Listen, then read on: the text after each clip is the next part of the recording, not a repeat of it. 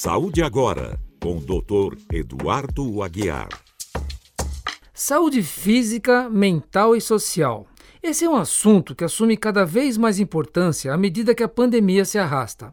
A ansiedade e depressão são as doenças que lideram essa preocupação e, portanto, mapear o estresse e promover o autocuidado são fundamentais para o bem-estar emocional. Isso tem obrigado a revisão de toda a estrutura de apoio no sistema de saúde público e privado. E várias empresas, também preocupadas, passaram a discutir o assunto. Uma campanha voltada às mulheres da classe C com o apoio do site chamado contamana, tudo junto.com.br, faz um convite para que elas reflitam sobre a sobrecarga mental gerada pelo acúmulo de tarefas e a falta de tempo para se cuidar. Com essas estratégias, quebramos o tabu de falar abertamente das necessidades do bem-estar mental. Lendas urbanas. Existem várias e muitas na área de saúde. A gilete engrossa o pelo, Frase tão conhecida pelas mulheres não faz sentido. A estrutura do pelo é uma base mais alargada e depois vai afunilando como um triângulo. Ao cortar o pelo, a base permanece, mais grossa, dando a sensação de que o pelo ficou mais grosso. Alguns optam pela depilação. Com isso, retiram o pelo por completo e podem gerar irritação na pele e o pelo encravar. O ideal seria revezar entre os diversos métodos. Para os homens, o grande problema é a barba, principalmente no pescoço, região de dobra. O correto seria fazer a barba com a lâmina indo em direção ao crescimento do pelo, de cima para baixo, prevenindo a irritação. Vale a pena lembrar que a função dos pelos é ajudar na proteção da pele. Essa pandemia fez uma verdadeira reviravolta em vários setores. Na saúde, acelerou o aculturamento no uso de tecnologia tanto nas pessoas como nós médicos. E como tudo foi muito rápido, a tecnologia ajudou muito a transformar esse setor. O uso da inteligência artificial na saúde explodiu. As startups de saúde receberam bilhões de dólares ao longo do ano com algumas questões regulatórias destravadas. A inteligência artificial traz a possibilidade de caminhos alternativos e com redução de custos.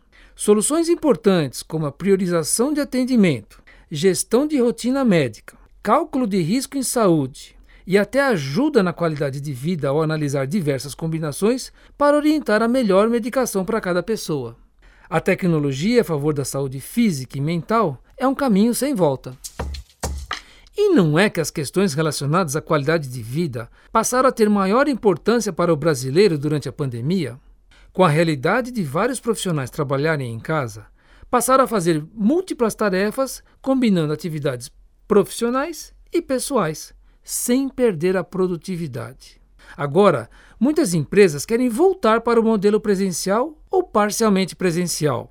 Resultado: muitos profissionais estão abrindo mão de cargos diferenciados para ter maior flexibilidade. E se precisasse trocar de empresa, vários não teriam dúvida que fariam, Afinal, a prioridade é a saúde mental e física.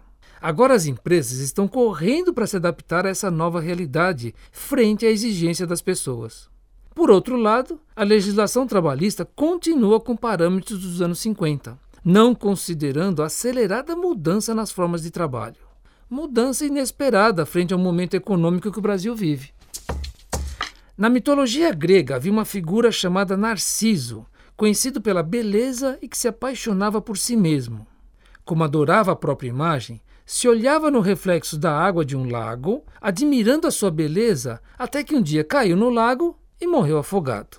Daí vem o termo narcisismo, caracterizado como um transtorno de personalidade. Na vida real, conviver com uma pessoa com transtorno narcisista significa dizer o quanto ela é maravilhosa, incrível, inigualável o tempo todo. Perto do narcisista patológico, você sempre estará em segundo plano. Todos somos narcisistas em alguma medida, mas o narcisista saudável encara as frustrações e sabe qual é o seu lugar no mundo.